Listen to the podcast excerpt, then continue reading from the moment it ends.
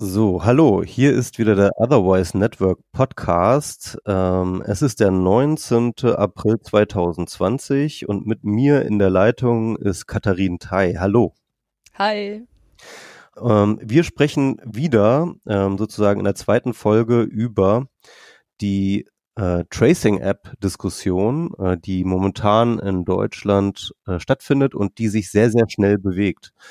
Ähm, man muss dazu sagen, unsere letzte Folge, die ja so eine Art Einführung in das Thema sein wollte, ungefähr drei Stunden nachdem wir die Aufnahme gemacht haben, kamen Apple und Google heraus und haben ihre gemeinsame API für so eine Tracing, also für solche Tracing-Apps veröffentlicht, was natürlich, sag ich mal, die gesamte Debatte nochmal komplett verschoben hat. Ähm, interessanterweise hat äh, Google und Facebook haben sich zusammengeschlossen, was halt an sich schon eine große Nachricht ist, um eine gemeinsame Schnittstelle zu bauen. Und ähm, interessanterweise haben sie sich dort auch sehr, sehr eng an die bereits diskutierten Konzepte, zum Beispiel von PEPPT und DP3T, ähm, orientiert. Ähm, das heißt also, äh, das Contact Tracing sehr, sehr ähm, Privatsphäre schonend, äh, datenschutzmäßig äh, eingebaut. Und in der Debatte, die bereits stattfand äh, im Hintergrund, und zwar um die Frage, ob man äh, das Tracing, ob man die Daten jetzt ähm, zentral auf einem Server auswertet oder eben äh, dezentral auf den Telefonen, haben sich Google und Apple sehr, sehr klar auf die dezentrale Variante gestützt, interessanterweise. Ähm, der ganze Streit um die Frage von dezentral versus zentral ist in der Zwischenzeit auch eskaliert, kann man sagen. Ähm, das Projekt DP3T, das sozusagen so eine Art Referenzimplementierung für ähm, das PEPPT-Framework eigentlich als, als solches galt und dort auch auf der Webseite gelistet worden ist, ist einfach stillschweigend aus der Webseite entfernt worden. Ähm, und man hat mittlerweile den Eindruck, dass sozusagen es äh, zwei sehr, sehr verhärtete Fronten gibt. Äh, und zwar die einen, die sagen, ähm, dezentral ähm, ist das Einzige, was zählt und die anderen nein, wir brauchen auf jeden Fall eine zentrale, eine serverbasierte Lösung.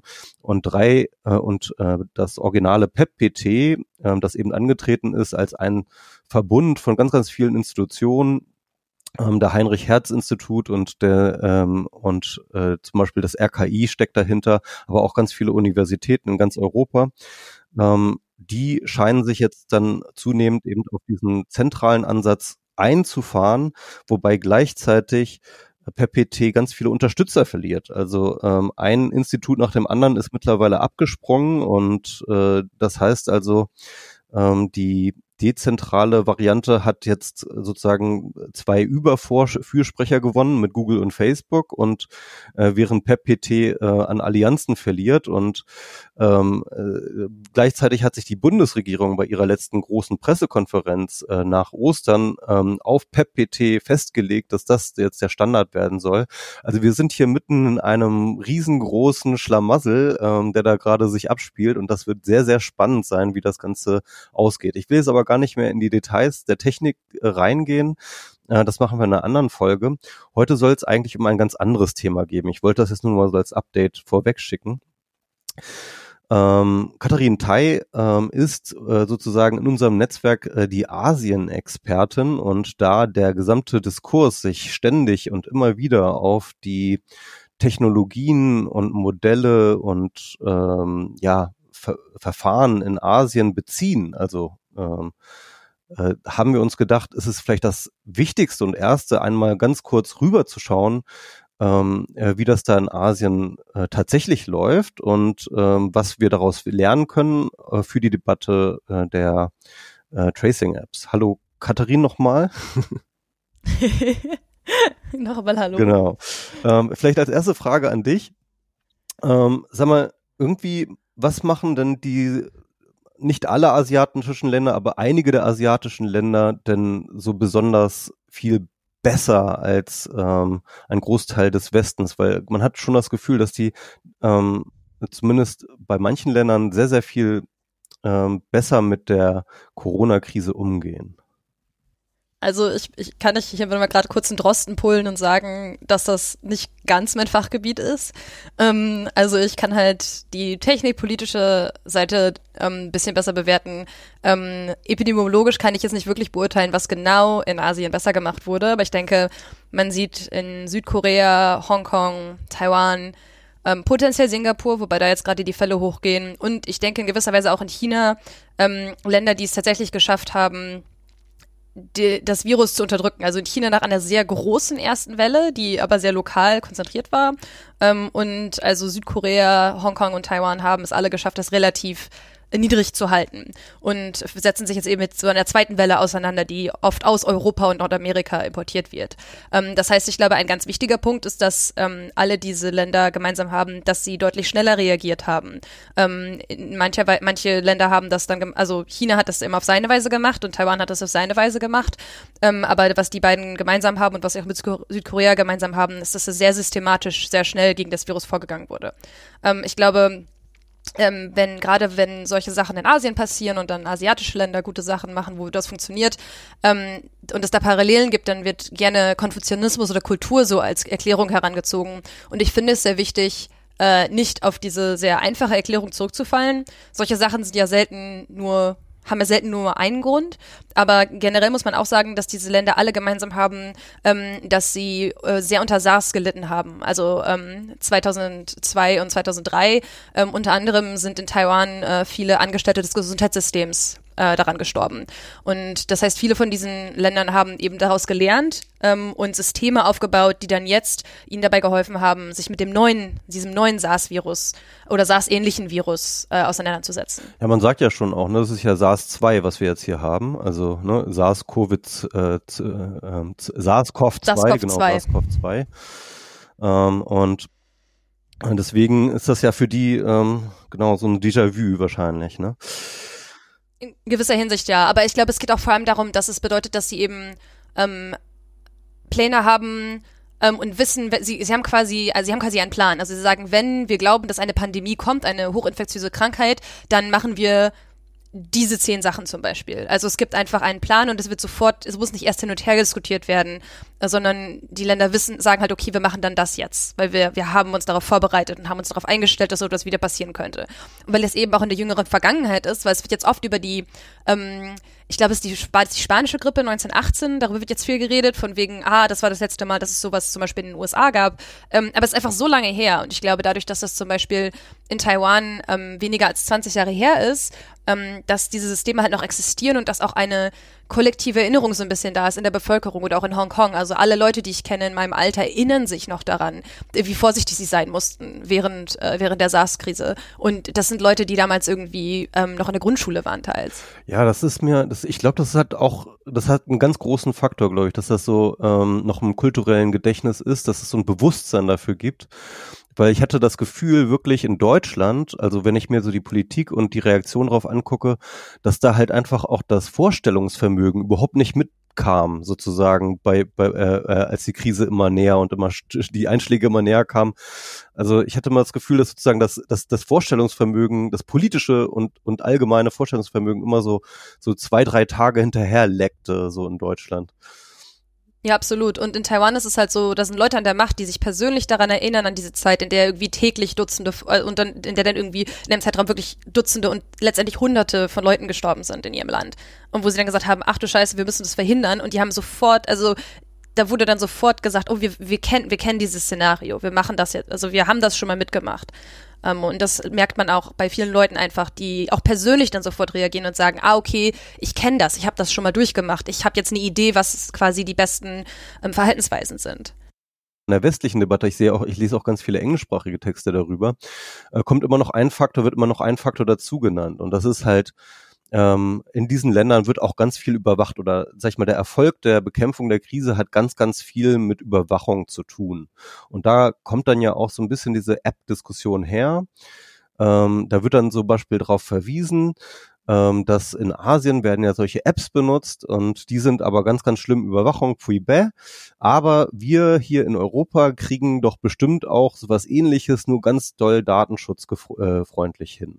Ja, Genau, ich glaube, wenn man einen Takeaway von diesem Podcast haben möchte, dann ist der Takeaway, den ich allen Leuten ans Herz legen möchte, diese eine krasse App, die alle diese ganzen privaten Informationen aggregiert ähm, und dann quasi automatisiert das Contact Tracing macht und Leuten sagt, wenn sie jemandem ausgesetzt waren, also einer Person, die positiv getestet wurde, diese Super-App gibt es nicht. Also es gibt zu sagen, dass asiatische Länder Apps genutzt haben, ähm, um Covid zu bekämpfen, ist semantisch dahingehend richtig, dass also Technologie teils eingesetzt wird. Oft sind es gar nicht, also oft sind es allerdings auch nicht Apps. Aber es wäre falsch zu sagen, dass irgendwie die eine eine Super-App irgendwie instrumental war ähm, in, irgend, in irgendeinem Land, über das ich jetzt einigermaßen kompetent sprechen kann. Okay, das ist doch schon mal eine wichtige Information. Also das heißt, also dieses Narrativ, ähm, äh, äh sie, die haben jetzt einfach eine Super-App gebaut und damit äh, kriegen das jetzt alles in den Griff. Ähm, so einfach ist es nicht. Ähm, aber gehen wir doch einfach mal ähm, durch die Länder durch. Also China zum Beispiel, ähm, äh, wir hatten gerade schon ein bisschen drüber geredet, aber China scheint ja doch die Krise schon ein bisschen überwunden zu haben, wobei man natürlich vorsichtig sein muss, was die Zahlen angeht. Da kannst du vielleicht auch noch was dazu sagen. Aber, aber welche ähm, technologischen Mittel hat denn China zum Beispiel eingesetzt?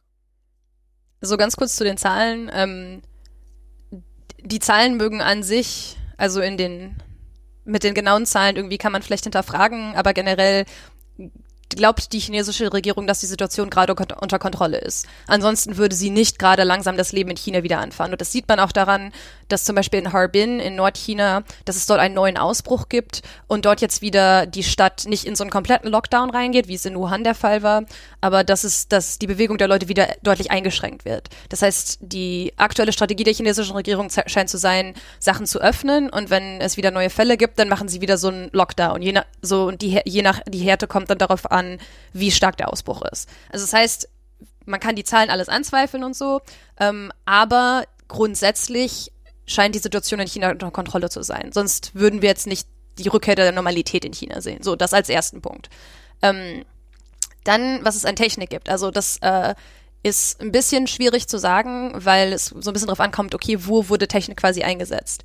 Ähm, ein Teil, wo zum Beispiel Technik äh, in vielen Ländern eingesetzt wurde, um Quarantäne zu enforcen, also um Leute zu tracken und sicher zu gehen, dass sie nicht aus ihrer zweiwöchigen Quarantäne rausgehen. Ähm, ich habe mit einigen Leuten geredet, die in China so eine zweiwöchige Quarantäne mal machen mussten. Ähm, und bisher habe ich keine Person gefunden, bei der das irgendwie technisch enforced wurde. Ähm, stattdessen war das so, dass dann eine Person äh, in deren Nachbarschaft quasi war. Also es gibt so, so Blöcke, die quasi auch so administri administrative Einheiten sind. Das heißt, es gibt eine Person, die dann quasi verantwortlich für dich ist ähm, und dich irgendwie dreimal am Tag anschreibt über WeChat, das ist quasi so WhatsApp-ähnliche Chat-App, ähm, und dir, dir sagt, sag, schick mir bitte deine Temperatur. Also das ist, das ist diese, so wurde halt lange einfach diese Quarantäne auch enforced. Okay. Ähm, wenn Leute zum Beispiel aus einem Krisenherd zurück nach Beijing gekommen sind ähm, und zurück nach Peking gekommen sind. Ähm, das ist die eine Sache. Ähm, die andere Sache ist, äh, mittlerweile Okay, machen wir erst, okay, gehen wir erst zum Tracing, weil das ist ja was, worüber wir eigentlich mhm. auch in mhm. Deutschland gerade so reden. Ähm, das Problem mit dem Tracing ist, dass ich bisher wenig gute Informationen dazu gefunden habe. So, wenn jetzt jemand positiv testet, was, wie, was passiert dann so? Ähm, aber so das traditionelle Contact Tracing gibt es auch in China. Also wenn es eine Person gibt, bei der Verdacht besteht, dass die Person äh, Covid-19 hat, ähm, dann gibt es regional Contact Tracer, also auf der auf einer lokalen Ebene, die sind dafür verantwortlich, die kriegen die Nachrichten, die gehen dann persönlich dahin, die reden mit der Person am Telefon, die reden persönlich mit der Person und dann gehen sie zum Beispiel zum Arbeitsplatz der Person oder zum Wohnort der Person und machen eine Liste und eine Timeline, wo die Person überall war. Also das findet wirklich soweit ich das gerade bisher beurteilen kann, manuell statt. Das ist dieser Prozess, der, der, der quasi stattfindet, wenn es eine positive, wenn es einen positiven Fall gibt. Oder auch nur einen verdächtigten Fall. Also es gab einen Bericht von einer Zeitung in Peking, ähm, die quasi so einen Tagesablauf von zwei Contact Tracern beschrieben mhm. hat. Ähm, und das war tatsächlich nur ein Verdachtsfall, der dann letztendlich sogar negativ getestet wurde, aber sie haben trotzdem den ganzen Tag damit verbracht, seine ganzen Bewegungen nachzuverfolgen, weil wenn er dann positiv getestet hätte, dann hätten sie sofort diese Liste von Kontakten gehabt und sagen können, okay, ähm, mit diesen Leuten müssen wir reden. Ähm, das Ja. Mhm. Ich, ich glaube, dass ich ähm, äh, Contact Tracing ist das, was eigentlich alle machen. Ne? Also so, so händisches Contact Tracing, ähm, auch nicht nur in Asien, sondern das wird auch in Deutschland gemacht. Das wird in allen Ländern, glaube ich, mittlerweile, also und, und auch mittlerweile in großem Maßstab in allen Ländern gemacht. Genau, also das ist die, genau, das ist die eine Sache. Und die Frage ist halt, ich glaube, wir müssen wir müssen halt einfach, es ist wichtig, dass wir klar darüber reden, wo, mit, um was es hier gerade geht, weil oft gibt, wird irgendwie der Eindruck erweckt in Referenz zu Asien. Das wurde zum Beispiel, die New York Times hat das in einem, äh, in einem in der Headline einfach benutzt, also in dem Titel, wo sie gesagt haben, ja, in Asien wird man, wird einem eine Nachricht geschickt, wenn man Kontakt mit einer Person hatte, die mit Covid-19 positiv getestet wurde. Ähm, ich weiß nicht, über welches asiatische Land sie da reden. Mhm. Ähm, aber soweit ich das einschätzen kann, sind das Entscheidungen, die quasi in China zum Beispiel manuell gefällt werden. So, das ist die eine Sache. Dann, ah, das, ah, das ist die Regierungsseite. Ähm, dann gibt es aber den privaten Markt. Und das finde ich eigentlich ganz spannend, weil wir immer darüber reden, ach ja, China ist ja so ein bisschen so kommunistisch und so und in, im Westen haben wir Kapitalismus. Ähm, tatsächlich, aber wie du auch gesagt hast, ist es ja ganz interessant, dass zum Beispiel Google und Facebook gerade miteinander zusammenarbeiten, ähm, um so eine Bluetooth-App zu bauen.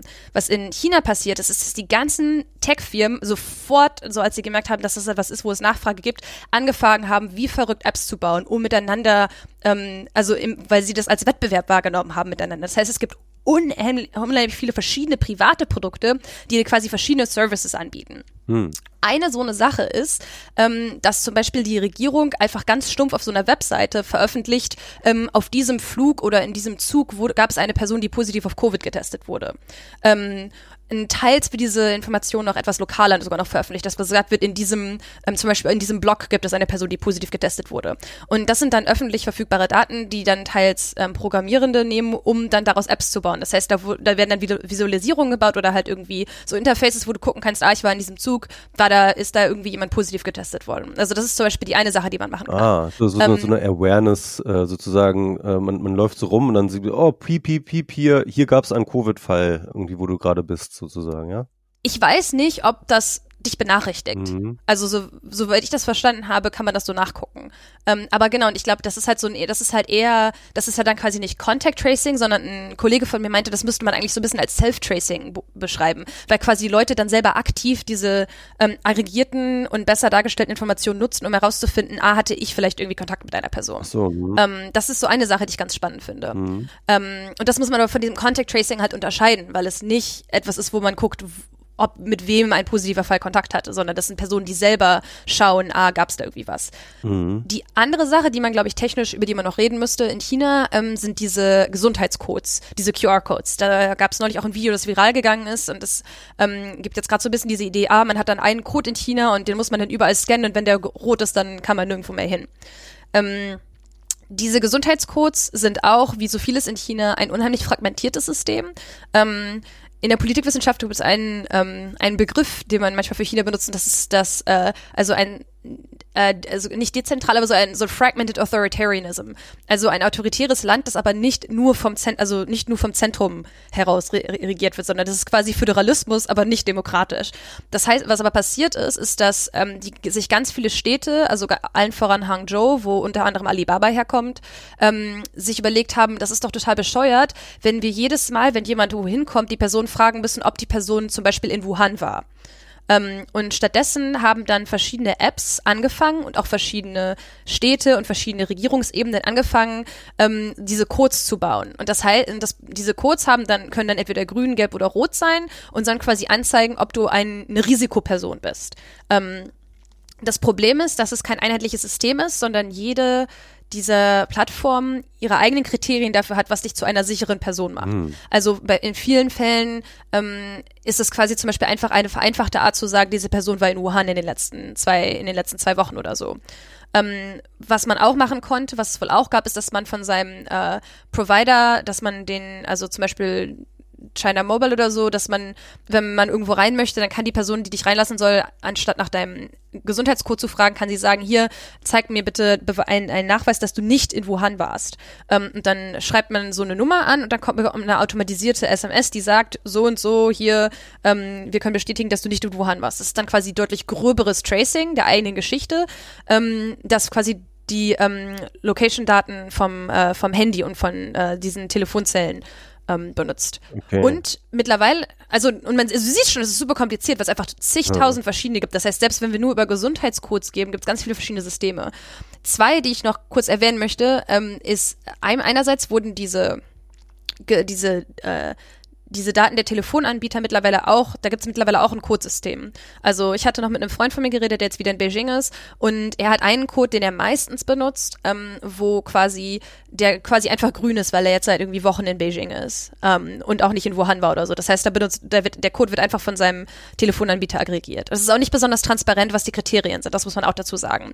Und wenn er irgendwo hin möchte, zum Beispiel irgendein, ähm, in eine Shopping Mall oder so, dann sagen die halt, hier zeig uns bitte diesen nur diesen Code. Ähm, aber das ist quasi deren Entscheidung, welchen Code sie sehen wollen, obwohl es halt zigtausende, also äh, obwohl es halt wirklich viele gibt. Ähm, und ein anderer Code, den er noch hat, ist quasi so ein offiziellerer Code. Ähm, der ähm, ist grün bis er positiv auf Covid getestet wird. Also das ist ein Code, der, soweit ich das verstehe, nur durch lokale und überregionale Gesundheitsämter geändert werden kann. Das heißt, wenn er ein Verdachtsfall ist, dann können ihn, kann ihn ein lokales, äh, sehr lokales Gesundheitsamt auf Gelb stellen und wenn er wirklich positiv getestet wird, dann kann ihn eine höhere Ebene bei diesem Code auf Rot stellen. Das heißt, es ist quasi so ein hochoffizieller Code, der aber, soweit ich das verstehe, auch nicht alle, also nicht groß andere Informationen mit reinnimmt. Und das ist dann halt, anstatt so Selbsttracing zu machen, ist das halt eher so eine Art, so eine Art vereinfachte Art und Weise, um zu sagen, hier, ich bin eine sichere Person. Aber das System ist halt intransparent, ähm, es ist sehr fragmentiert. Ähm, also es gibt einen Fall, Trisha Wong, ähm, das ist eine Anthropologin, die haben, die hat zu dem Thema ähm, geschrieben und hat gesagt, sie haben eine Person gefunden, die sechs verschiedene Codes brauchte, um aus Wuhan zurück in äh, Beijing wieder äh, anfangen können zu arbeiten. Daran sieht man, wie codisch das System ist. Ja. Und und, und dem Freund von mir zum Beispiel, der ist aus den USA zurück nach Peking geflogen vor ein paar Wochen, ähm, nach ein paar Tagen, also er hat zweiwöchige Quarantäne gemacht und alles, alles gut. Und dann ist plötzlich sein einer Code einfach rot geworden. Und er wusste halt, wusste halt nicht wieso. Also er hat ja nichts gemacht. Er war einfach zu Hause mit seinen Eltern ähm, und der Code ist einfach rot geworden. Ähm, und am nächsten Tag ist er wieder grün gewesen. Mhm. Und er hat auch dann versucht, bei dieser Hotline anzurufen, die für den Code verantwortlich war, aber ist auch nicht durchgekommen. Und hat dann gesagt, okay, ich gebe jetzt auf, ich habe noch den anderen Code, mein anderer Code ist noch grün. ist ja geil. Äh, ne, oh, auch nicht so geil auf so eine Art. Aber ähm, äh, was ich sehr spannend finde an allein an dieser Diskussion oder an diesen Apps ist halt diese Frage der Freiwilligkeit, weil ähm, äh, das sind ja alles keine, ähm, die sind ja alle nicht aufgezwungen diese diese Apps, ne? Also jetzt jedenfalls von vom Staat. Genau, soweit ich das weiß, gibt es keine Pflicht, eine von diesen Apps zu haben. Und trotzdem wirst du wahrscheinlich ständig in soziale Situationen kommen, wo dann von dir verlangt wird, um X zu tun, um, keine Ahnung, diesen Zug zu fahren, um in diese Stadt einzureisen, um deinen Arbeitsplatz zu betreten, wie auch immer, musst du dir äh, App XY äh, installieren und die dir dann anzeigt, ob du eine Gefahrperson bist oder nicht. Genau. Was tatsächlich durchaus sein kann, ist, dass es zum Beispiel eine Pflicht gibt, den Code zu scannen, wenn man Zug fährt. Das wäre dann wahrscheinlich gesetzlich vorgegeben. Aber das ist halt nicht, also es gibt dann quasi nicht die Pflicht, die App zu installieren, aber so ein bisschen die Pflicht, du musst es halt schon haben, wenn du irgendwas machen musst, was zum Beispiel die Regierung organisiert. Ja, krass. Gut, ähm, ich würde sagen, damit haben wir China, ja. Gehen wir mal kurz nach, äh, äh, nach Südkorea, weil Südkorea äh, schien ja auch so ein bisschen, äh, man hat sich noch ein bisschen stärker, finde ich, irgendwie, glaube ich, in der Debatte auf Südkorea ähm, versteift, weil man da ja auch ein demokratisches Land hat, mit dem man sich irgendwie besser auch vergleichen kann von den Strukturen her. Und äh, Südkorea war ja auch vergleichsweise erfolgreich darin oder ist nachher nach wie vor erfolgreich darin, äh, die Covid-Krise einzudämmen. Und ähm, ja, aber äh, was was machen die da genau? Weißt du das? Äh, also zum einen, Südkorea ist so erfolgreich, dass sie Wahlen hatten letzte Woche. Ähm, also sie konnten wählen gehen, ganz normal. Genau, also äh, bei Südkorea habe ich weniger so direkt recherchierte Erfahrung. Das heißt, ich fasse jetzt hier Sachen zusammen, die ich teils von anderen gehört habe. Ähm, eine Sache, die aus Korea so ein bisschen viral gegangen ist, ist, ähm, und wo ich glaube, wo, wo vielleicht auch diese Idee herkommt, dass es irgendwie Lo Location Tracking gibt, ähm, ist, dass Leute, die aus dem Ausland zurückkommen, also aus Krisenregionen, was glaube ich mittlerweile der gesamte Rest der Welt ist, ähm, zwei Wochen Quarantäne zu Hause machen müssen. Und das ist definitiv Location Tracking, also Geofencing wird benutzt, um zu überwachen, ob die Leute in ihrem Haus bleiben. Das heißt, wenn die Leute aus ihrem Haus rausgehen mit ihrem Handy, dann kommt auch irgendwie lokales Gesundheitsamt und sagt so hier so, nee, nee, nee, kannst du nicht machen. Und ich glaube, es gibt auch Strafen dafür.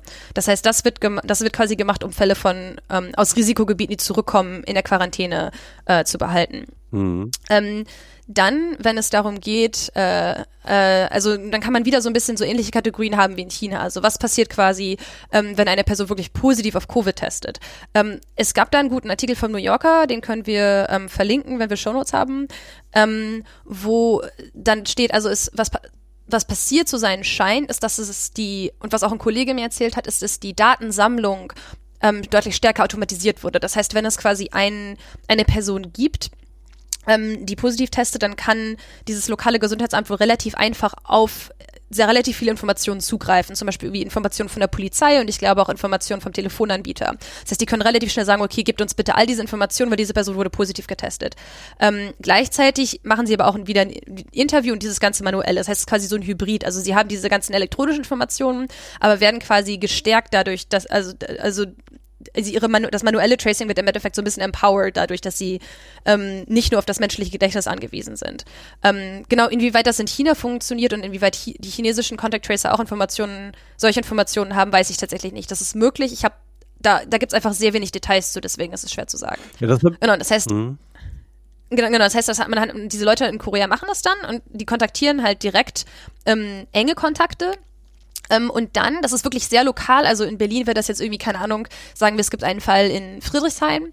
Ähm, und dann entscheidet das lokale Gesundheitsamt Friedrichshain, schaut sich diese Informationen an und anonymisiert Informationen zu diesem Fall. Also sie sagen dann so etwas wie, ah, okay, schauen Sie hier, es gibt einen Mr. Kim in Friedrichshain, ähm, der wurde positiv getestet ähm, und er war jetzt irgendwie in den letzten, in den Tagen, in denen wir glauben, dass er ansteckend war, ähm, hier und hier und hier. Also es gibt dann eine grobe Beschreibung von den Orten, an denen diese Person war. Ähm, und es gibt auch Informationen dazu, wo diese Person wohnt. Ähm, also im Sinne von, die Person wohnt in diesem Distrikt. Ähm, die Detail detaillierter diese Information variiert von Distrikt zu Distrikt, soweit ich das beurteilen kann. Also es scheint eine sehr lokale Operation zu sein, wo lokale Gesundheitsämter entscheiden, wie viel Informationen sie veröffentlichen. Und das wird dann veröffentlicht, was dann wiederum Personen benutzen können, um dieses Selbsttracing zu machen. Also es gibt wohl sehr viel Nachfrage nach diesen Infos. Und das heißt, Leute gucken sich das dann die ganze Zeit an und schauen, ah, war ich an irgendwelchen Orten, ähm, wo eine Person war, die infiziert war. Äh, genau, also das ist so das System in Korea, soweit ich das gerade verstehe. Ich habe in einem anderen Artikel gelesen, dass das auch ähm, eine Zeit lang nicht anonymisiert äh, gelaufen ist. Also dass halt das, tatsächlich äh, deren Namen und äh, deren äh, ähm, Adresse und wo sie arbeiten und so weiter und so fort alles veröffentlicht wurde, einfach so. Und das, das aber dann tatsächlich zu äh, einer ganzen Menge Harassment, also eine ganze Menge ähm, Ärger geführt hat äh, für die Leute und dass sie deswegen das jetzt anonymisieren erst. Genau, also ich habe eine, ähm, dieser New Yorker Artikel redet nicht darüber, dass die Namen veröffentlicht werden. Und dann hatte ich noch einen, ähm, so ein First-Hand-Report von einem freien Journalisten in Korea gehört, der gesagt hat, dass der Familienname veröffentlicht wird. Und wenn man wie irgendwie ein groß, also wirklich viele Leute in Korea haben den Familiennamen Kim. Das heißt, wenn man dann irgendwie ein Mr. oder eine Mrs. Kim ist, dann ist sowas quasi anonym. Ähm, aber wenn man einen ungewöhnlicheren Namen hat, kann das darauf zurückgeführt werden. Also ich weiß nicht, inwieweit das mal Policy war, das komplett un unanonym zu machen, aber ich kann mir auch sehr gut vorstellen, dass diese dezentrale Natur dessen, dass es quasi auf lokaler Ebene gemacht wird. Das ist, wenn dann irgendwie jemand in Friedrichshain entscheidet, das ist voll wichtig zu sagen, ähm, dass es jetzt irgendwie Katharin Teil war, die hier auf die, in dieser Straße wohnt und aber jemand in Kreuzberg sagen würde, okay, ich finde es nicht wichtig, diesen Namen zu veröffentlichen, es, also es scheint da auch sehr viel Möglichkeit für so ein bisschen Leeway zu geben. Ähm, aber ich weiß nicht, was genau die Policy gerade ist, was die persönlichen Daten angeht. Ähm, und zu dem ähm, technologiegestützten ähm, Contact, äh, Contact Tracing. Ähm, was ich mir dabei denke, ich, man müsste da natürlich nochmal genauer sprechen mit Leuten, die das machen, aber was ich mir denke, ist, dass das Problem, eins der Probleme ist ja immer, dass die Leute auch so Erinnerungslücken haben. Es ist echt ja sehr, sehr schwierig zu erinnern, was du die letzten zwei Wochen gemacht hast. Und ähm, eventuell helfen ja auch gerade bei den Interviews schon irgendwie Location-Daten, die du irgendwo rausziehen kannst, wo du einfach fragen kannst, hey, an dem und dem Tag warst du dort und dort, was hast du da gemacht, wen hast du da getroffen und solche Sachen. Einfach so ein bisschen Anhaltspunkte, um das eigene Narrativ, äh, um die eigene Anamnese dazu zu unterstützen.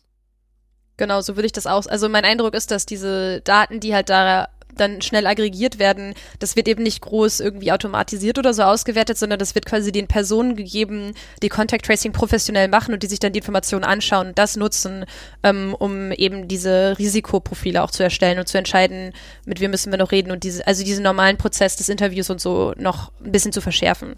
So, also mehr Informationen zu haben. Ja, Gut, dann ähm, würde ich sagen, war es das mit äh, Südkorea oder gibt es noch was zu Südkorea zu sagen? Äh, nee, tatsächlich nicht. Aber ich was ich auch noch überlegt hatte, weil du auch meintest, ähm, dass Südkorea, dass wir uns oft hinschauen, weil es eine Demokratie ist. Eigentlich könnte man sich als nächstes Taiwan anschauen, weil das ist auch eine Demokratie und wird deutlich weniger diskutiert, was ich sehr spannend finde. Ja, aber lass uns kurz vorher nochmal Singapur ähm, zu springen, weil das ist eigentlich so ein bisschen ähm, der Hauptbezugspunkt der Debatte, weil dort ähm, eben die Trace Together App, also ähm, sozusagen so ein bisschen das Vorbild der Contact Tracing Apps, die hier diskutiert werden und die hier entwickelt werden, ähm, sozusagen herkommt. Ja. Ähm, das ist ganz spannend auch, weil also ich habe die genaue ähm, ich habe die genaue Installierungszahl dieser App zum Beispiel auch gerade nicht im Kopf, aber in vielerlei Hinsicht ist ja Singapur auch nicht unbedingt eine technische Erfolgsgeschichte. Also man kann sagen, Singapur war sehr gut darin, das Virus für sehr lange zu unterdrücken. Ähm, aber hat jetzt gerade zum Beispiel trotz dieser App ähm, einfach relativ viele Fälle und zeigt vielleicht auch so ein bisschen die Schwachstellen so einer App, weil ein Großteil dieser Fälle in, ähm, in so äh, Wohnheimen sind, in denen äh, migrantische ArbeiterInnen wohnen, ähm, auf sehr engem Raum. Ähm, und es wurde ja zum Beispiel schon angemeldet, dass ein Problem mit diesen Tracing-Apps ist halt, dass sie im Endeffekt so Blindspots haben, dass eine dieser Blindspots zum Beispiel ärmere Communities sind, in denen Leute vielleicht nicht unbedingt ein Smartphone haben. Ähm, also ich weiß nicht, ob das äh, ich weiß nicht, ob das Communities sind, die von dieser App nicht abgedeckt sind. Soweit ich das verstehe, hat diese App kein sehr große, keine sehr große Reichweite. Aber das heißt, man muss zum Beispiel, also wenn, dann muss man Singapur auch so ein bisschen als ähm, Warnung nehmen, ähm, dass das eben nur ein Tool sein kann, was helfen kann, aber was eben Teil einer ganzheitlichen Strategie sein muss.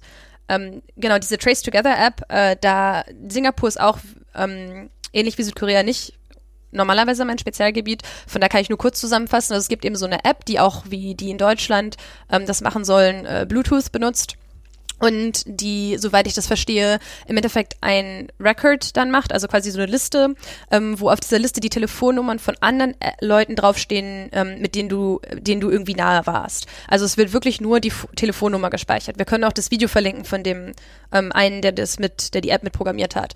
Ähm, und soweit ich das verstehe, wird dann, wenn diese Person positiv testet und dann eben mit den Leuten beim Gesundheitsministerium redet und die sie dann fragen, wo waren sie, mit wem haben sie gesprochen, dann kann die Person quasi ihre Trace Together App rausholen und sagen, hier und dann ähm, kann sie diese Informationen hochladen, wo da die Telefonnummer von den Leuten war, mit denen die Person eng interagiert hat.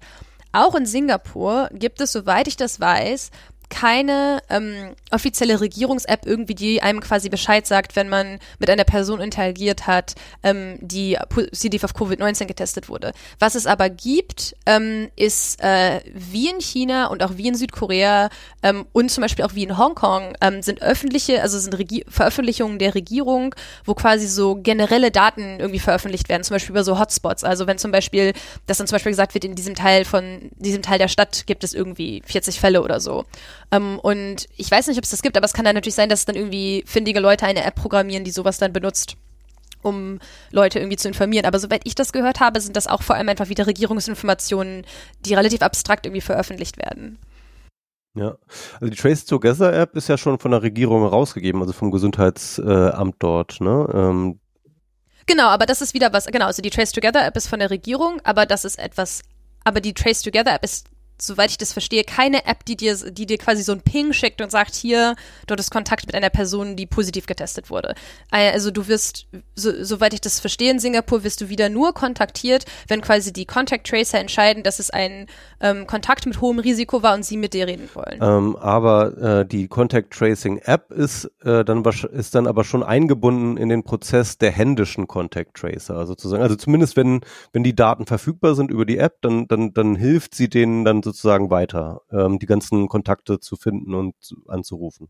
Das ist die Behauptung. Das Problem ist, ein Kollege von mir hat ähm, gerade für den Economist einen Artikel zu dem Thema geschrieben und hat wirklich lange versucht, rauszufinden und auch die Singapurer dazu zu bringen, ihm zu sagen, wie nützlich diese App war und wie oft das benutzt wird oder so und hat keine Antwort darauf bekommen. Das heißt, das ist wirklich gerade Spekulation und ich glaube, gerade wenn wir uns immer wieder auf Singapur beziehen, ähm, muss man das auch im Kopf behalten. Also diese App gibt es, aber wir wissen, dass zum Beispiel Installationsrate relativ niedrig ist in der Bevölkerung. So 15 ähm, bis 20 Prozent habe ich gehört. Ja, genau. Ähm, also die Installationsrate ist relativ niedrig und ich habe bisher nichts Offizielles gesehen, irgendwie an Statistiken oder Evaluationen dazu, wie nützlich das wirklich war. Ähm, das heißt, es ist wieder nur ein Teil einer größeren Strategie, die Singapur schon seit Januar fährt.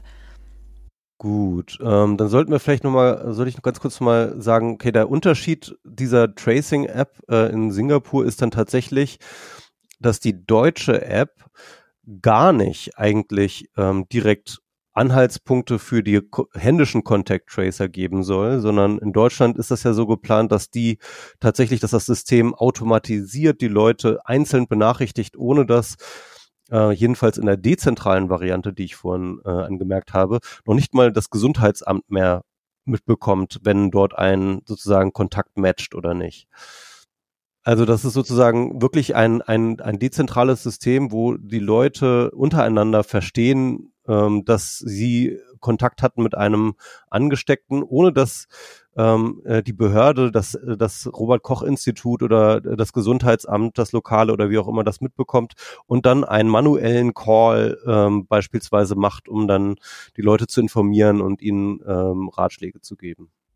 Genau, was ich relativ ähm, also genau, ich glaube, was ganz interessant ist, ist, dass im Endeffekt, so wie ich die App verstehe, in, also diese Entscheidung, ob ein Kontakt ein Hochrisikokontakt war, wird halt in Südkorea, ähm, in Taiwan, in Singapur, ähm, soweit ich das verstehe, in China, diese Entscheidung scheint wirklich von Menschen gefällt zu werden, also von Leuten, die dieses Contact Tracing professionell machen. Und soweit ich das verstehe, soll quasi diese App das so ein bisschen automatisieren und dann Leute quasi informieren. Aber dann wiederum sollen die ja auch wieder in die Institutionen reingehen. Ähm, genau. Und, und dann werden, wird wahrscheinlich dort, werden sie wahrscheinlich mit einer professionellen Person irgendwie sprechen. Ja.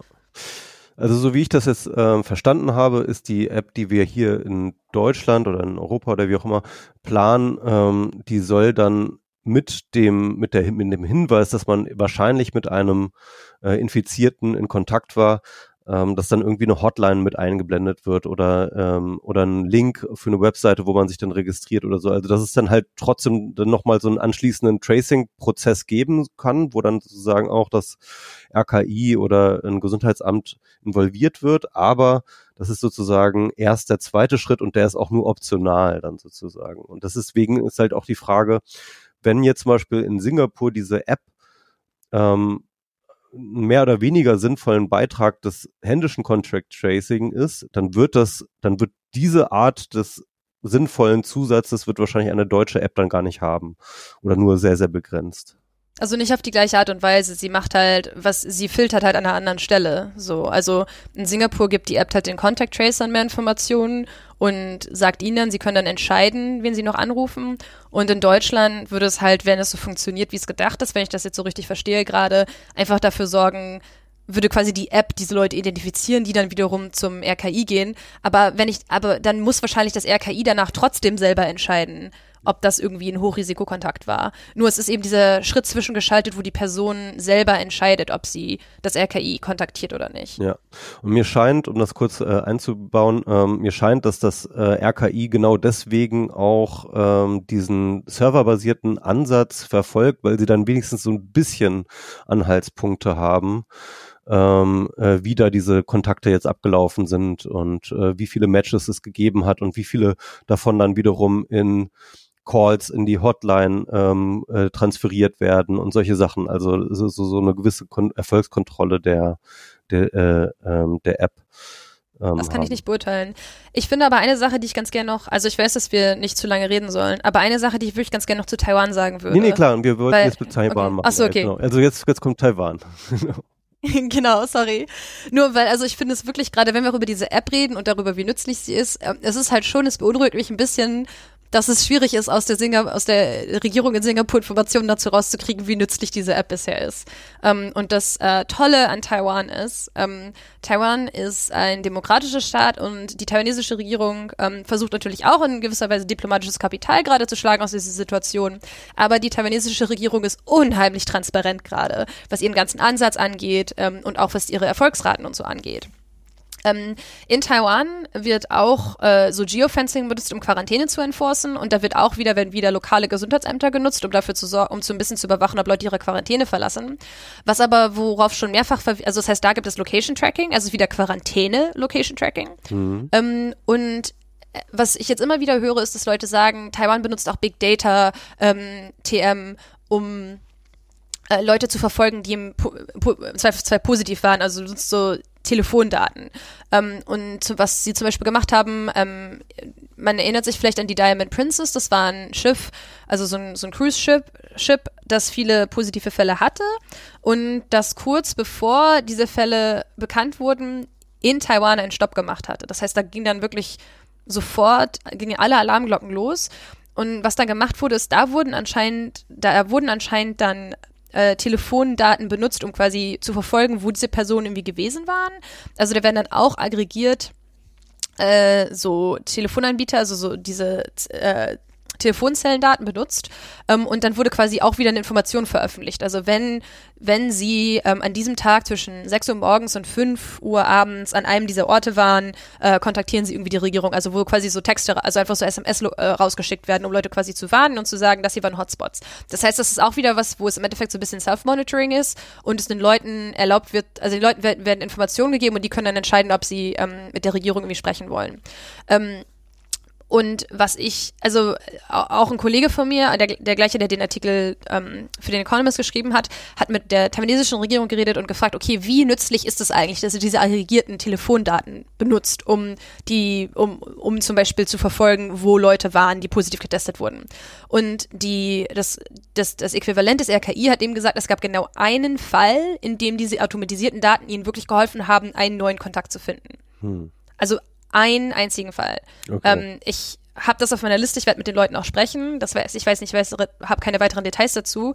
Aber das ist, glaube ich, wichtig, dass man das im Kopf behält, weil das die, diese aggregierte Nutzung von Kontaktinfos und Location-Daten, ähm, also von Location-Daten gibt es halt über Telefone dort, aber die wirkliche Relevanz ähm, scheint bisher in Taiwan eher niedrig zu sein. Ähm, was es allerdings gibt und was sie wohl auch genutzt haben, ist, es gibt eine gesetzliche Krankenversicherung in Taiwan. Ähm, und äh, sie haben die, soweit ich das verstehe, äh, die Datenbanken, die Immigration Data haben. Also wenn Leute an der Grenze ankommen, müssen sie so eine Gesundheitserklärung ausfüllen, wo sie sagen, wo sie in den letzten Wochen irgendwie waren. Ähm, das heißt, an dieser Gesundheitserklärung sollte man dann sehen, ob die Person in einem Risikogebiet war. Und wenn die Person irgendwie in einem Risikogebiet war, dann, und dann kann es zum Beispiel sein, dass sie an der Grenze direkt irgendwie irgendwo hingeschickt wird, wo sie äh, getestet wird oder so. Ähm, und was sie aber auch mittlerweile machen, ist, dass quasi diese Datenbanken, dadurch, dass die Daten miteinander abgeglichen werden, wenn jemand mit Covid-Symptomen in eine lokale Klinik kommt, dann kann diese lokale Klinik das so teils, soweit ich das verstehe, mit diesen Daten abgleichen, ähm, um zu gucken, ah, ist diese Person, hat diese Person vielleicht nicht nur Symptome, sondern war vielleicht auch in Wuhan zum Beispiel. Das sind alles Sachen, die sehr früh im Januar schon implementiert wurden. Ähm, das heißt, da wiederum wird dann wieder so ein bisschen, werden halt wieder so ein bisschen Daten fusioniert, ähm, aber eben nicht auf dieser Tracking-Ebene, sondern auf der Ebene des Gesundheitssystems, um zu entscheiden, wer eine Person mit sehr hohem Risiko ist. Das wiederum ist so ein bisschen ähnlich wie diese Gesundheitscodes in China. Hm. Also mir scheint ähm, so im Allgemeinen dann doch in all diesen Ländern ein relativ pragmatischer äh, Ansatz, was so Daten und Technologie angeht, äh, zu existieren und eigentlich auch ein ziemlicher ja, äh, man nimmt, man greift eigentlich auf eher auf Dinge zurück, die es schon gibt, als dass man jetzt irgendwie wahnsinnig neue Dinge ähm, äh, entwickelt und implementiert. Absolut. Genau, ich glaube, Trace Together ist so eine Ausnahme, weil das, das ist tatsächlich etwas Neues. Aber zum Beispiel in China, das ist, glaube ich, auch einfach, das muss man wirklich verstehen, dass diese Gesundheitscodes in China, selbst wenn die kein Zwang sind, die existieren quasi in Apps, also so Bezahl-Apps, die eigentlich jede Person auf ihrem Telefon hat. Das heißt, du baust auf ein existierendes Ökosystem auf und musst nicht dich darauf verlassen, dass die Leute das, äh, dass die Leute das Neue installieren. Hm, ja. Ja, ich finde das äh, äh, sehr, sehr spannend, weil hier nämlich sozusagen so, so, so viel Erwartung und so viel Diskurs und so viel ähm, und so viel Debatte auf diese eine App äh, konzentriert wird. Und ähm, äh, während man dort einfach nur guckt, ach, was haben wir denn da? Hm, was kann denn nützlich sein? Mal gucken, mal ausprobieren und so. Ähm, Finde find ich schon interessant, dass das so ein, so ein, scheint mir irgendwie ganz anderer Ansatz auch zu sein. Ja, und das ist halt auch einfach, ich glaube, deswegen hat es auch, sorry, dass ich zu viel geredet habe. Nee, nee. Aber deswegen hat es, glaube ich, auch so lange gedauert, durchzugehen, dass wir diese ganzen verschiedenen Länder machen. Weil nur darüber zu reden, wie sie quasi Technik benutzen, da gibt es halt ganz viele verschiedene Aspekte und es gibt auch sicher noch ganz viele, über die ich nicht gesprochen habe. Und deswegen ist es eben auch nie nur irgendwie so das eine Tool oder die eine App, die verschiedenen Ländern geholfen haben, Sachen zu, zu machen, sondern das ist immer Teil, also zumindest wenn es, also das war eigentlich immer Teil so einer holistischen Strategie, ähm, wo es wirklich viele viele Maßnahmen gibt und viele davon haben auch nicht unbedingt irgendwas mit Hightech oder Apps oder Tracking zu tun und die zusammengenommen haben zum Beispiel Taiwan geholfen, ähm, die Fälle irgendwie auch jetzt noch unter irgendwie 400 zu halten oder so. Also die haben schon im Dez irgendwie Ende Dezember, Anfang Januar angefangen, Leute nach Wuhan auf Fieber zu testen. Ähm, also das heißt, es ist wirklich ein Katalog von Maßnahmen und eben nicht nur immer nur das eine. Und deswegen muss man, glaube ich, diese Gesamtstrategien diskutieren und nicht nur sagen, Apps haben Covid in Asien besiegt. Ja. Und äh, was du am, was wir am Anfang hatten, eben so ähm, sehr früh zu reagieren und zwar auch gerade, weil ähm, so ein Bewusstsein einfach auch für solche Problemlagen einfach da war. Ne? Ja. Genau. Daher kommt auch die Bereitschaft, glaube ich. Also man, ich finde, man kann auch jetzt nicht irgendwie sagen, die Leute machen das alle, weil sie irgendwie der Regierung glauben, wenn sie ihnen sagt, das wird schon alles gut. Also Taiwan ist eine unheimlich lebendige Demokratie, ähm, hatte vor irgendwie ein paar Jahren äh, riesige Proteste gegen die Regierung, wo die ganz, wo ganz viele junge Leute das Parlament besetzt haben für Wochen lang, um, um gegen ein Handelsabkommen zu demonstrieren. So, also es ist nicht so, dass irgendwie die Leute in Taiwan irgendwie alle total brav werden und immer bei allem mitspielen würden. Ähm, das muss ich, glaube ich, vor Augen halten. Ähnlich in Südkorea. Also in Südkorea haben ähm, die ha, haben haben die haben, haben die BürgerInnen durch Proteste sind sie ihre letzte Präsidentin losgeworden, ähm, weil die Person einfach korrupt war. Das heißt, es sind nicht Länder, in denen man sich jetzt irgendwie ganz viele es gibt diesen Stereotyp der braven AsiatInnen, die dann irgendwie regierungshörig sind oder so. Ähm, das sind wirklich lebendige Demokratien und das kann man einfach nicht abtun. Und was ich aber immer wieder wahrnehme, die Leute sagen auch nicht, ah, sagen auch nicht, oh, das ist voll toll, dass jetzt dieser ganze Überwachungsstaat hier so stattfindet.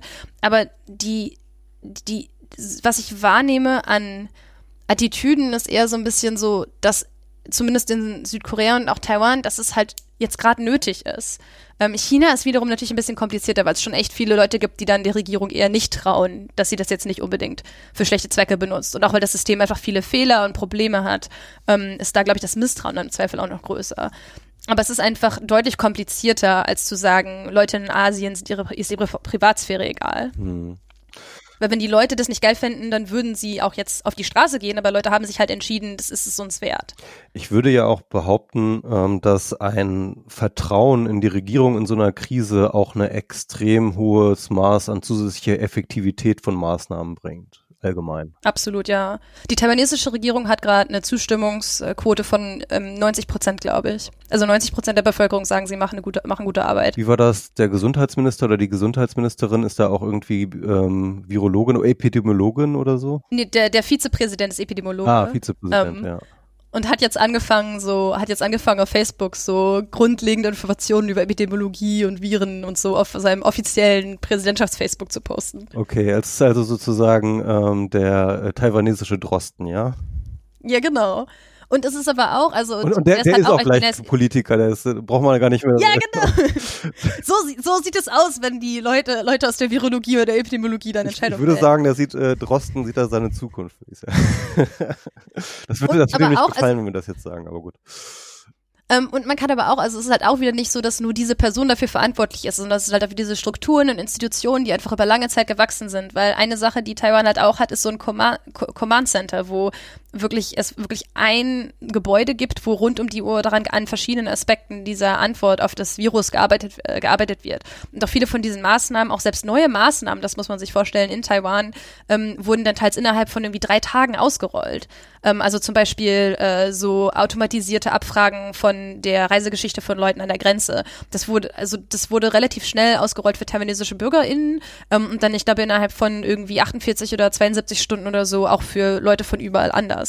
Ähm, also wo einfach wo es quasi so eine zentralisierte Posi Institution gibt, die das macht. Und da sind wir halt wieder an dem Punkt, wo es kommen einfach ganz viele Sachen zusammen. Und das, man kann dann nicht sagen, es war nur das eine oder es war jetzt der Epidemiologe, der Vizepräsident ist oder so. Nee, klar, klar. Das, genau, stimmt. Das ist ja immer ein, ein Mix aus Sachen. Ähm, eine letzte Frage habe ich. Ähm, ich weiß gar nicht, ob du darauf antworten kannst, aber sag mal, wird irgend in einem dieser Länder oder in irgendwo, hast du das mal mitbekommen, dass die äh, die Diskussion hier in äh, Europa oder in den USA zu Contact Tracing Apps ähm, mitkriegen, verfolgen, da selber irgendwelche Hoffnungen drauf setzen oder äh, hast du da irgendwas mitbekommen? Ich habe da tatsächlich nichts mitgekriegt. Okay. Also ganz ehrlich auch, also wenn ich Leuten in Hongkong oder Taiwan, also Freundinnen in Hongkong, Taiwan oder China sage, was die Situation in Deutschland ist, dann gucken sie mich total besorgt an und sagen, ich soll einfach auf mich aufpassen. Okay. Also von daher, also das ist jetzt anekdotisch, Ja. aber gerade zum Beispiel, wenn man in Taiwan ist und irgendwie seit Januar unter 400 Fälle hat und dann nach Deutschland guckt, wo wir, für- wo wir es gerade für total okay halten, dass wir irgendwie 2.000, 3.000 neue Fälle pro Tag haben, dann ist es vielleicht auch nicht die Position heraus, aus der man dann sagt, ah ja, lass uns machen, was die in Europa machen. Das stimmt, ja. Von daher muss man das, glaube ich, so diese, diese unterliegende. Ich glaube, da ist sehr viel Skepsis, was die Reaktion in Europa und Nordamerika angeht. Ja, da sollten wir vielleicht auch ein bisschen ähm, Demut äh, an den Tag legen und vielleicht eher mal darüber gucken, und zwar genauer drüber nach, äh, rüber gucken nach Asien, was da gemacht wird und ähm, und nicht einfach mit Vorurteilen rumjonglieren, sondern auch wirklich versuchen zu lernen, weil ähm, dort eine ganze Menge Wissen und eine ganze Menge Dinge zusammenkommen. Genau. Und auch wenn Leute das hier hören, ich bearbeite auch als Journalistin, ich schreibe auch gerne gegen Geld, äh, Übersichten über solche Sachen. Also, oder auch einfach, ich rede auch gerne mit Leuten, die darüber schreiben wollen. Ich glaube einfach, dass es wirklich wichtig ist, sich in diesen, wenn man wirklich versucht, von Ländern zu lernen, die Erfolg hatten, nicht davon blenden lässt, wie man sich Asien irgendwie vorstellt, sondern dass man wirklich einfach ernst nimmt, was vor Ort wirklich gemacht wurde. Und dabei muss man aber natürlich auch immer im Kopf behalten, dass ähm, was den Ausbruch angeht, alle diese Länder, über die wir jetzt gerade geredet haben, einfach in einer völlig anderen Phase sind als, als Deutschland, ähm, weil es einfach viel weniger Fälle gab bisher. Gut. Äh, Katharin, willst du noch mal ganz kurz deinen Podcast und Newsletter und so pluggen? Weil das ist nämlich, ähm, finde ich, eine sehr, sehr gute Ressource, die du halt auch sonst so bereitstellst äh, für alle möglichen Themen äh, aus Asien, aus China, Taiwan und Hongkong. Äh, klar, sehr gerne. Ähm, also zusammen äh, mit äh, Nils Ningwi ähm, ver veröffentliche ich den Fernostwärts Podcast, wo wir meistens am ersten Mittwoch des Monats so eine circa einstündige Diskussion ähm, veröffentlichen, wo wir mit ähm, ExpertInnen aus aller Welt wirklich über ein Thema zu Ostasien irgendwie so wirklich einmal in der Tiefe reden. Also das kann, da gibt's alles von ähm, Elektromusik in China zu den taiwanesischen Präsidentschaftswahlen und jetzt hoffentlich in naher Zukunft ähm, auch mindestens eine Folge zu Covid mit Fokus auf äh, Wuhan. Ähm, und zusätzlich für Leute, die lieber lesen, veröffentlichen wir auch alle zwei Wochen einen äh, relativ umfangreichen Newsletter. Da kann man dann einfach so ein bisschen Pick and Choose machen und lesen, was einen interessiert, wo wir zusammenfassen, was in den letzten zwei Wochen in China, Taiwan und Hongkong relevant war.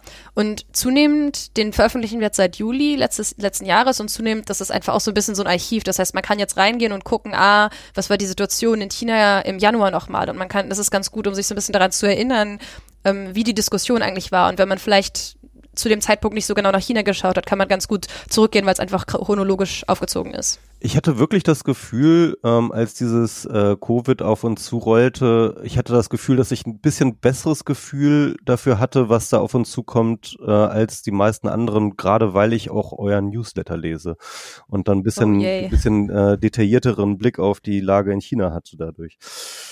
So, als äh, Plug und ähm, für unseren Podcast heißt das, wir werden jetzt auch weiter senden und äh, hoffentlich werden wir diesen ambitionierten Rhythmus von einer Woche ähm, beibehalten und dann nächste Woche sozusagen mit der nächsten Folge rauskommen.